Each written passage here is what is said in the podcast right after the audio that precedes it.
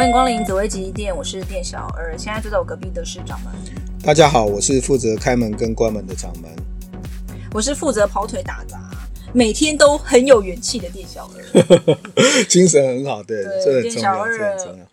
对，店小二最近活力还蛮充沛的。好，呃，其实呢，今天的这一集呢，想要跟大家分享的是，我相信之前有听过我们二零二三年流年分析的呃听众们，一定觉得哈，掌门你怎么讲到了最后那一段，然后讲讲讲，就一瞬间就有一种听得还不过瘾的感觉。哎、欸，我有讲蛮多的，掌门觉得很讲很多，但是店小二在替听众们谋福利。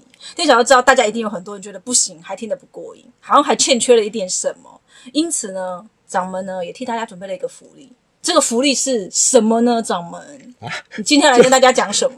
就，是因为呃，之前就是那个二零二三年的流年分析，它就是大概只讲了那个四化嘛，就、嗯、是大方向跟个人方向。可能大家，但我们有提到那个什么宫位啦，嗯，但但呃的一些状况，对，可以如果再要再细分一下，嗯、也是呃，感谢大家这一年来对吉吉店的呃支持、肯定跟支持，嗯、所以我们就。大概把二零二三年这个四化星，嗯、哦，那个他在宫位上的一些简单的一些呃注解啊，大家跟分享一下，这样让大家能够再更清楚一点。比如说呃，破军化禄啦，巨门化权，太阴化科，贪狼化忌，在你的命盘上的宫位上，它其实上它表现出来的是大概是什么样子的一个解释，这样。好，那也也希望跟大家来做这个分享。对，大家也要仔细的聆听一下哦。嗯，呃，但但是蛮多，我们可能就尽 尽量能够简化、简单扼要跟大家来聊，因为毕竟呃，嗯、大家轻松把它听完这样，对那就是哎，呃，茶余饭后对不对？嗯、然后呢，偶尔再听一下，听不清楚再听一次，这样。就到明年明年开始前都可以一直听。对啦，因为其实我们一直讲破军化路化路，但是问题是说。它这个破军，它本质上我们叫化气为耗，嗯，所以它具有冲动性跟这种变化性嘛，所以大家就说啊，破军化禄啊就一定很好，没有，它其实是有一种财进财出的状况，嗯，对，好，就是财进财，因为化禄本身就不稳定了，是，对啊，那呃就活泼嘛，那比如说我们我们以前有讲过啊，如如果你的化禄啊在在。在那个财帛宫又自化，说你钱就是随便乱花，如果那破军就花得更凶啊，对，对吧？乱花。所以你在金钱上的处理上，你必须要有好的计划了。嗯，哦，不是说呃，从事一旦破军化禄，看到哎好的宫位，你就开始大规模的投资啊。哦，这个这个有时候就因为还有一个贪狼气啊，对吧？哦，这个重心你应该放在自己的技能跟智能的开发上面，嗯、哦，就是策略上面啊，专业上面。这个之前我们在。呃，流年，流年分析有提。那我们今天就是说来跟大家再聊一下，就是说，比如说你破军，它如果化入在子午位，嗯，啊，子午位，大家呃有一些紫微的一些认知，大家讲说子午位是破军的正位，叫做阴星入庙的一个位置，嗯，好。但破军这颗星，它也主叫做夫子奴，好，就是说，如果破军他他这个在子午位的话，通常一般呢，哈，有时候小孩子啊、呃，自己的小孩子他比较。嗯长大以后在你身边，他不会乱跑，跑到别的地方去，对不对？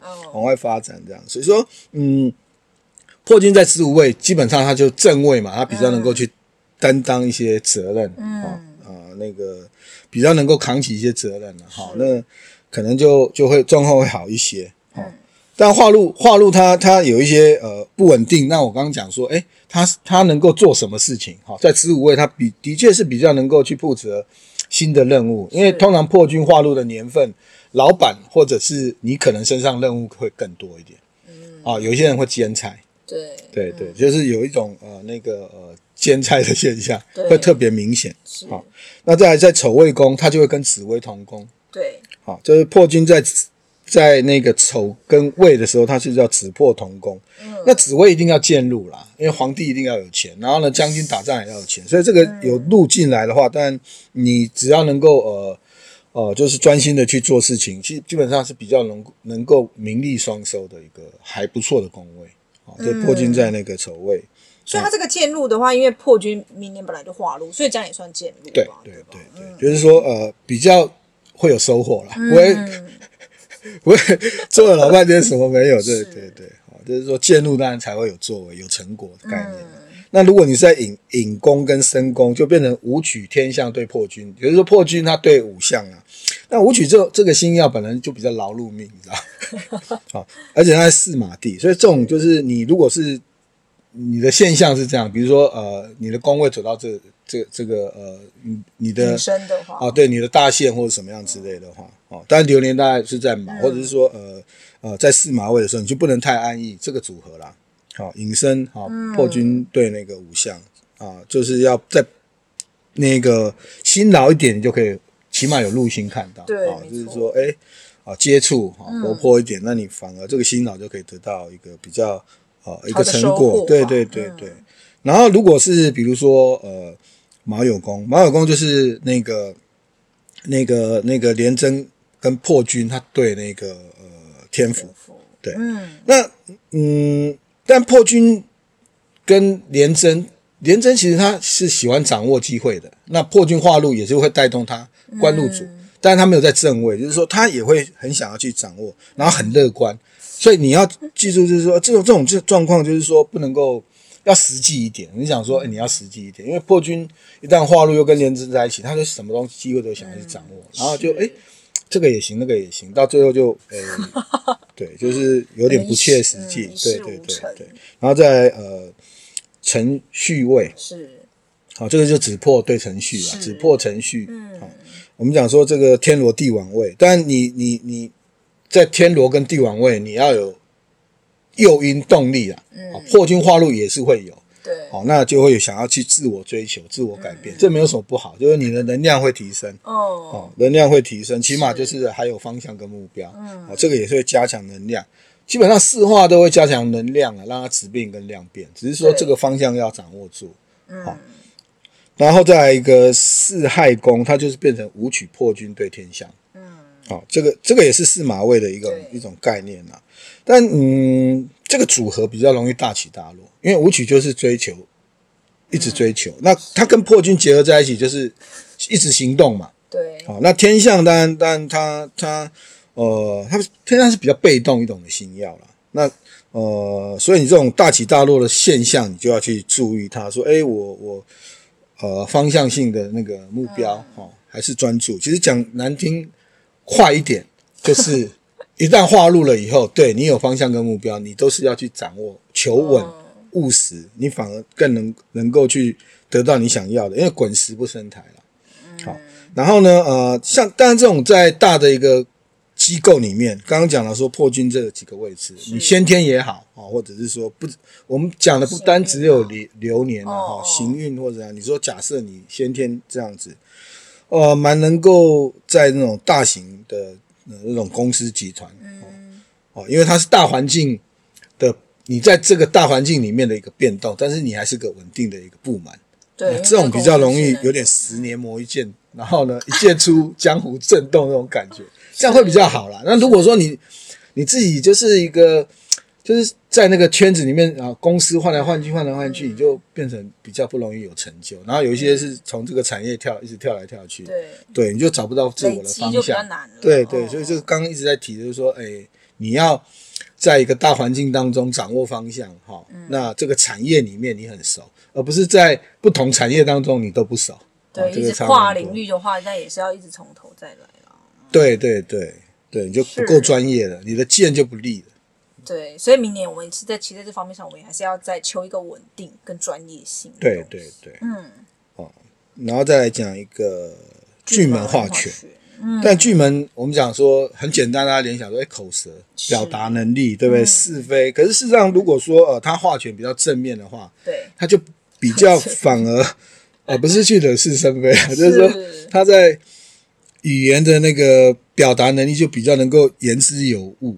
好，有说服力，对吧？不会得罪人啊！对对对对对，就比较能够有那种呃才能去游说哈，或者是说呃靠沟通去达成他想要的那个呃目标跟跟那个呃成果嘛，对吧？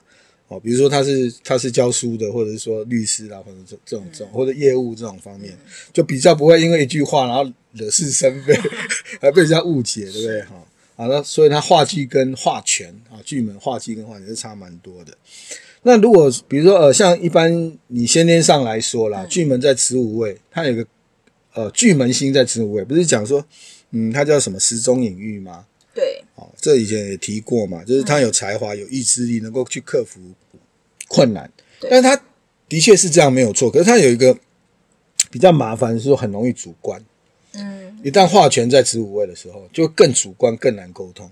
所以就太固执了，所以有有时候会跟人家争执，因为化权还是有点争执。所以，呃，破军呃，不是巨门在子午位，虽然呃时钟隐喻哈，那种人有时候就是说自己要注意一下，哦、就是在沟通上面，嗯，得理也要饶人，嗯、不要得理不饶人。对，因为如果他坚持，其实就有点太咄咄逼人了。对，就是就是说，呃，他有才能没有错，自我也很有信心肯定，但是在沟通上就反而放柔软一点。我刚刚讲说化权。嗯好，这个这个部分时中隐喻，石头太硬就找不出来那个里面的玉。是。好，这是在子午位。那如果在丑位就比较柔软一点，为什么？嗯、因为它跟天同同宫嘛。是。好，就是说丑位宫它的这个化权的力量呢，反而能够让天同激发一点。对。因为天龙比较安逸一点，那巨门一旦化权跟天龙在一起，它起码就是说意志力可以强化。嗯。啊，因为因为这个格局有有有也也有一种讲法叫做情深暗耀，就是。如果他没有四化的时候，就是这个情绪容易累积在心理上面。嗯、但是他化权的话，就比较能够遇到困境的时候，让这个呃天同也产生一种激发的力量，嗯、然后这个表现才能够受到一些肯定。嗯，好，这个是在丑位巨门化权的时候。嗯、那如果你在引申，就跟太阳同宫了。嗯，好，寅位跟那个太阳，但这个跟旺位没有旺位也是有一点关系啦。然后呃，但旺位会比较好一点，巨门化权在旺位，在引宫。嗯、那申宫虽然比较弱一点，但巨门化权还是有它的一个加分嘛。嗯、对对对，但这种在文教业啦、传播领域啦，这个都比较容易得到一个好的成绩啊。只要专注的去去发挥啊这个方面的一些才能。嗯，但但呃那个望位是是是是好一些，对啊。那如果你不是在望位，比如说你是在那个申宫的话。啊，就注意到说，哎，巨门化解是不是有时候太不好搞 沟通？哦，对，好，那在有功的时候就巨，就是呃，跟天机同宫嘛，巨机同宫。对，卯酉的时候。嗯，在卯宫跟酉宫的时候，但但呃，他还是因为天机还是主呃策呃那个叫做气化智能的策略的部分嘛，那那巨门可以让这个想法去落实。事实上，呃，这个是比较能够属于有效率的去落实的一个组合。当然，化权啊，我是说化权，如果没有化权，那就不一样。啊，他如果说巨门化权在这时候比较不会去流于空想。对，因为天机就是空想就。对，他空想会比较多，而且巨机在卯酉，有人他他他落差蛮大，啊，有什么位置攻心，但是也有水败木死的讲法。是啊，啊，那这个就是说你化权，起码基本化权让去天机的的的一些概念想法。好，比较能够去落实它这样子。是。好，那再来就是程序，是就天罗地网位了，木位嘛。嗯。一样啊，你在四木位一定要自我突破。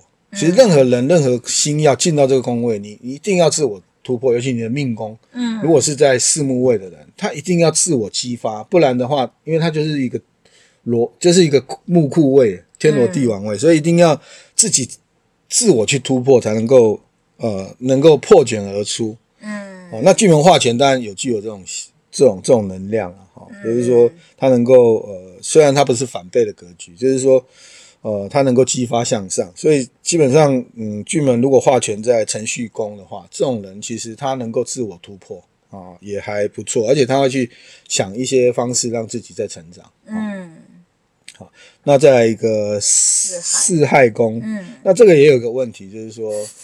也是有旺旺位的问题，对，对，因为因为巨门它还要有太阳星来，因为巨门是本质上还是一个暗曜了，嗯，那它会遮蔽，所以我们讲说巨门星是一个遮蔽的星曜，对，那那太阳它它本身的亮度能够带给它有没有那个光明度嘛？哦、嗯，那太阳又主贵人啊，或者是说哦、呃，就是说在那个呃嗯那个呃能够解它的一些幽暗的哈，嗯，因为毕竟是光明嘛。所以，所以，所以四宫的太阳 会比较好一点。对，就像我们刚刚前面讲。对对对，那那四宫的太阳对呃那个亥宫的巨门的话，它的加分就会比较大一点。哦，在表达能力上面，然后比如说，如果这个巨门化权是在亥宫，那有那个它的迁移宫就有太阳在旺位嘛，嗯，所以这种就蛮适合在一些呃网络公关啦、传播啦这种大众的行业，靠靠这种这种这种啊、呃、这种呃对外表达的一些啊、哦、啊、嗯。呃、模式来行业啊赚、哦、到钱，这个就会比较好一点。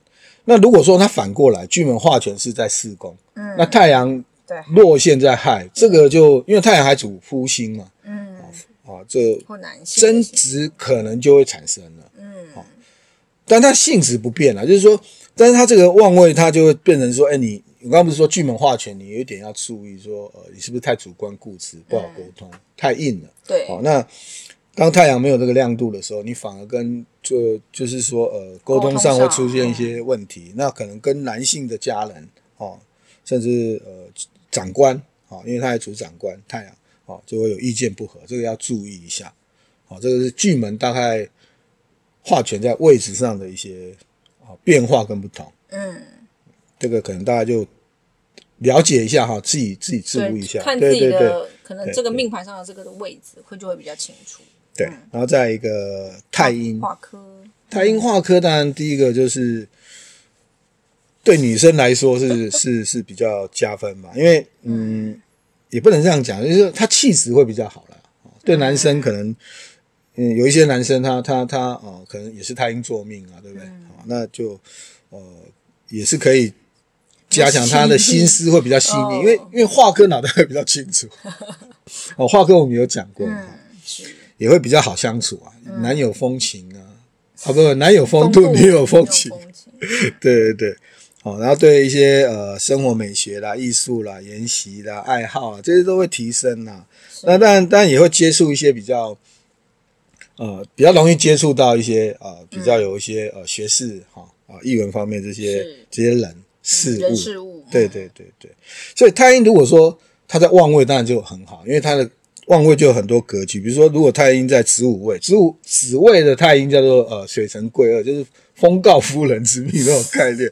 那化科一定是增加他这个气质的美人嘛，哈是，有那种啊，就是能够在平静生活当中找到他自己呃的发展的一些呃方向啊。嗯、那在五五五宫的那个太阴跟天同，因为太阴天同是在子午位了，嗯、它的开创性就会比较强，因为它是。对，它就比较不一样啊，一个落线位置，那落线位置它就波动就会比较大，所以子午位会落差比较大一点。好，呃，在子就比较祥和，然后在午你可能就比较劳碌 啊，即便是化科，它也会有这种现象。好，但基本上都是有气质啦，然后也适合这种传播业啦，哦，那个休闲服务业啦，生活美学啦，美妆啦，百货这种都蛮适合太阴在子午位的。对，好，那。如果太阴在寅宫跟那个申宫，它就跟鸡太天机同宫，对对，基因其实就聪明嘛，探花。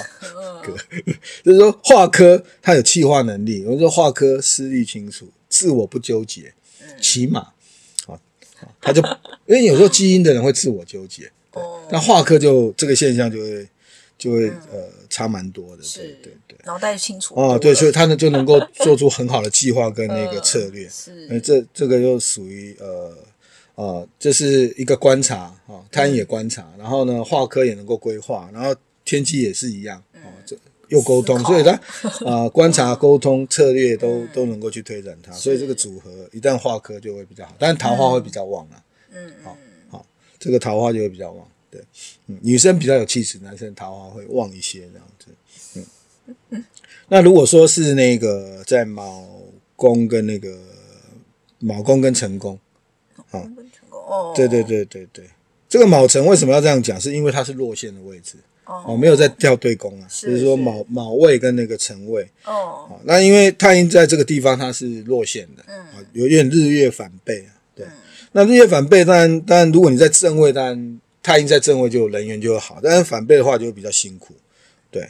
所以这个是现，就是叫日月反背在现地，就是说，呃，这种通常都对亲情上面会比较，呃，那个比较辛苦一点。那有时候这个桃花就会，如果有煞星进来，就是会断断续续的。那或者是说感情上会有比较，呃，人际关系会藕断丝连。嗯，这个在太阴在卯宫跟辰宫辰宫，对，因为它跟、嗯、呃太阴如果在卯对宫就是天同，如果太阴在辰对宫就是太阳，嗯、那刚好都不是在正位，所以这种在感情上的亲情上面不是那么顺，但但起码遇到的一些回馈的关系是不错的啦，嗯、因为呃化科还是是是是没有到那么早，对，嗯。嗯。哦，但起码它是日月反背，对，就是这个这个要谈就比较复杂一点。但通常通常就是说日月反背的话，就是说你早年发展会比较有波折，那要撑过去才能够有所成长。是，好，但这我刚刚说化科没有那么明显，但是这个贵人桃花啦或者是什么样的话，它就会有一些变化性，所以你要自己撑得过去啦，好，路才会是你的，这 真的就是这样。好，哦，太阴化科在这个。马位跟辰位的时候，其实讲快一点，就是自己要撑得过去啊，嗯，要靠自己。对，还是做一些转换啦。对对对，那太阴在四宫又也是一样是落陷的，是啊，虽然是化科，那反而波动会更大，因为它是四马位。对，好像是四马位。其实其实刚刚那个那个呃，引宫跟申宫也是，但是它太它它引宫跟申宫是跟天机在一起嘛。好所以它心性你内在的变化很大，但是如果说是是太阴跟对宫啊、呃，在四宫跟亥宫，它就变成跟天机是对宫的，对，分开了，分开了，那这个就是变成啊、呃、跑来跑去，嗯，它的动荡性就变成跑来跑去，所以他会比较重视外界对他的感觉，嗯，也会重视外表，然后呢也会重视外界的眼光，是。啊，这个女星啊、呃，女女女生的明显度会比男生更大，因为她又有太阴化科，嗯，好。他就是会有这种现象，很容易受外界影响。是，那这种就会建议说，其实呃，就是专注在那那那那那自己的部分，因为不然容易就是找不到比较安顿的一种一种呃踏实的一种感觉。嗯、对，太阴可能会一直受到别人的那个了。对对对，在四宫它就有这种现象。是，对。那如果说太阴在丑宫跟未宫，它就日月同宫了。是，好，好，所以刚就是讲说，哎，他在。旺位啊，子啊，或者是说呃，刚刚在卯哈，或者在它它其实变化性就比较大一点。那你如果在丑宫或者是未宫也是一样啊，因为它就日月同宫嘛。那你在未宫一定太阳比较亮嘛，对吧？好，那如果你在丑宫一定是月亮比较亮嘛。是。好，那嗯，如果你在未宫太阳比较亮，一定代表说，哎，男性的贵人会比较明显，对吧？那如果是在丑宫，是不是女性的贵人就比较明显？啊，这基本的一些看法了哈，但嗯，日月同宫就阴阳反复啊，就是在呃那个呃，就是性情上面会比较多一些变化。那那一样啊，你在在那个呃你的呃，即便是化科，好，如果你当然你太阴化科在旺位，当然就会加分更大一点。好，在人缘呐，哈，比如说男生，你你是日月同宫在在在这个丑。你的女性的助力就会比较大一点，桃花也会比较多一点。嗯，那如果你是落陷在那个太阳呃日月同宫，太阳比较旺的，那可能这个部分就会比较不不那么明显。对，哦对。那呃，但如果它在迁移就比较好一点，反而叫日月照壁，就是说我是空宫，对宫反而是日月。嗯，好，那即便再再怎么样，对不对？倒霉一点都一定有个男的或有个女的来帮我，对不对？而 这个还不错，对，这个就还不错，对，好。但我这只是简单的一些做一些哈，对，跟大家再延伸一些些啦。我觉得就基本上星跟宫之间的一些概念的分析了，哈、嗯，大家可以去去再做一些呃延伸啊，去去想象，哎说哎星在什么位置，它大概性质是怎么样？嗯，啊，因为星就讲心性、心性啊特质啊。那呃刚刚讲说这是日月同宫对吧？啊，旺位跟不旺位啊变化的一个状况，在在。呃，诶，申宫讲过了嘛？哈，申宫刚刚已经说。对对，再来是，对，有宫跟续宫。嗯，酉宫跟戌宫其实呃，虽然还不到很旺哈，但是它起码是诶，已经慢慢往上走。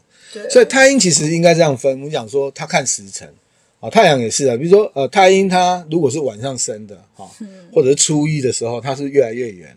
哦，对，那初一十五不一样。哦，对，那一样，你你。它就慢慢越来越旺嘛。那你不是比如说像太阳对不对？日落西沉对不对？夕阳无限好的概念，它是慢慢哈、哦，月亮要升起来啊。所以如果如果入到有呃有宫跟戌宫啊化科啊，他一定是有助于这个这个人他本身的才艺跟才能的展现，而且是慢慢的会受到肯定。是，好，有没有？他这个概念一样啊，嗯，对吧？日月星辰的变化，啊，初一十五不一样。嗯，好，所以说，呃，太阴一旦化科，好，那那他在有功跟虚宫，好，虽然还没有到那么旺位，好，那。还是有助于这个人他在才能上面的一些展现，呃、展现、嗯、也会慢慢受到一些肯定啊，这个也还不错。嗯，那真正旺位，比如说月朗天门，就是化科在这个亥宫，嗯，好，那名声呢就得到很大的提升。哈，这种这种呃，太阴如果旺位在那个那个叫做亥宫，嗯，他就没有怕那么怕化气了，这个位置，嗯嗯。是蛮旺的位置，因为他收敛了，然后他又是旺位，所以说他反而能够教。因为化科其实也是，呃，四化它有一种往外放射啊。对。那那你你太阴如果他是本身带成钱，而且他四马位他带成钱，其实是是好的，就是说这个、嗯、这个部分在这月朗天门的位置，好，那他在名声也好，或者是从事这种演艺事业啦，啊，或者是。我刚刚说美妆啦、嗯，甚至百货啦，这种都、嗯、都都是很加分的，所以这个哦、呃，其实是一个也很好的一个位置。对对对，哦、嗯，这是大概太阴化科在一些宫位上的一些呈现。但因为明年刚好就是哦，就是哦、呃，太阴就化科嘛，对，所以说也大家再了解一下，哎，它的代表的一些意涵是什么？对，因为它有它比较不同于刚刚其他几个星曜前面说那个禄权的，是因为太阴它本身有落陷跟旺位的问题。对对，对。所以掌门在这边就是比较清楚去跟大家做一些不不同的可能宫位上更清楚。因为它落陷跟不落陷，然后那个时间点其实它差异都差异会比较大，所以就花了比较多的时间来聊一下这个。嗯。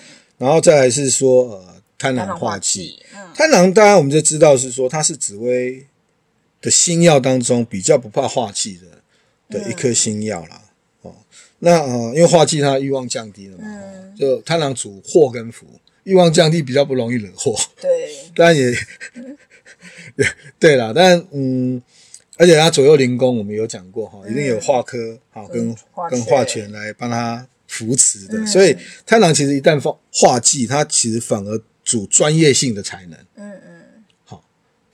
一般通常贪狼化忌的人，他是有专业性的，嗯，的才能，不是说看他化忌就不好，不对的哦。所以有时候大家在看紫微斗数，你自己的命盘看化忌哦不好，没有没有，呃，化忌它本身呃呃，如果是先天忌，它其实只是一个，我们讲说先天四化，它只是你的跟你的福分主主业，就是你先天带来的，它就是一种呃业力吧，垂向的，对不对？嗯、那你的吉凶。哦，在于你后天的行运跟四化的非功跟自化，嗯，应该这样去解读它。所以，嗯，贪婪化忌，呃，它其实在呃，我刚刚提到嘛，就是说，嗯，它反而有时候主你有专业的技能。好，那为什么呢？比如说，如果你贪婪化忌是在子这个位置，好，呃，它就比较可能就是呃，因为本来太阴不贪婪化忌在子这个是水。哦，就是我们讲说，呃，泛水桃花，可是它化忌它就没有那么严重了啦，哈，就就就就，对对，它反而可能有多项的一些技能，反而在化忌在武功的话，在武这个位置，嗯，它因为武功它可能有就是呃木火通明的概念，那可能反而这个就就会比较周旋在。异性当中啊、嗯，就是说，嗯，但他对宫还是紫薇啦，哦，就是说在桃花方面，你只要注意一下，这样就好了。是是是因为因为这个要很难说，因为每个人格局不大一样，就是说，啊、呃，他可以还是一样可以有才能的，好、嗯，那至于是不是会去周旋在异性当中，是变成所谓的桃花泛主啊？呃，有那么严重？那这要看他的会的那个呃，比如说桃花星煞药啦，比如说咸池啦、嗯、这些有的。这些煞星有没有？对对对对，还是有有一些影响。对对对，好啊，不不能只看到他这边就是说 犯水桃花，这个可能会被人家头扒下去，不行。对对对，好。那在丑未宫，对不对？好，那午贪就同格了，武曲跟贪狼。好，丑未宫，我们讲说午贪不发少年人，然后这个也是横发，那横发也会横败嘛。那如果化忌，但这个现象就可能。更更有可能产生。是，所以你要怎么样呢？你就要靠你的专业技能，专心去经营它嘛。对，哦，那这个部分我们就就比较不会去怎么讲，就是呃踩到雷。嗯，因为有些人就是说，当然画技不是说不会横发哦，会可能得到以后后面还有个窟窿等着你。嗯，通常通常通常赢大钱的中大奖的后面。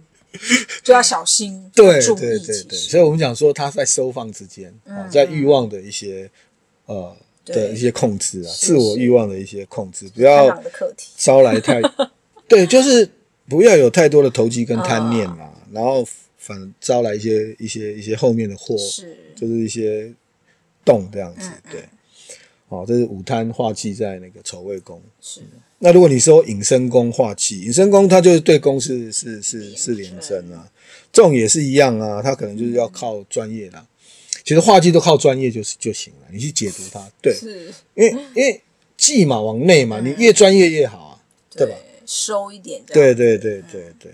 然后呃，这种可能也因为因为连真其实也是蛮擅长啊，这两颗都是桃桃花星嘛，嗯，对，大小桃花，对对，但是桃花也代表说，哎，对很多事情就能够展现出很多面向的才华，是、啊，所以你可以去做一些什么啊，家政啊、料理啊，或者什么、哦、才艺技能之类的一些发展发展，对，这个就还不错，是的，对，但这有反格，也有很多特殊格局啊，嗯、这个就不谈了，对对，贪狼化忌。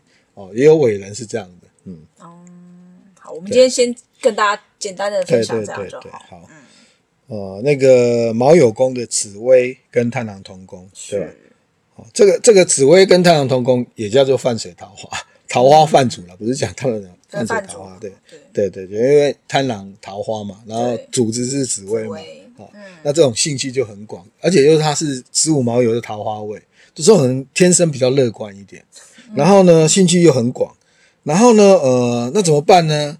呃，一旦化忌，你就自己多辛劳、多专注，然后才能够有成，不能够一直一直这样子，兴趣来了就去做很多事情。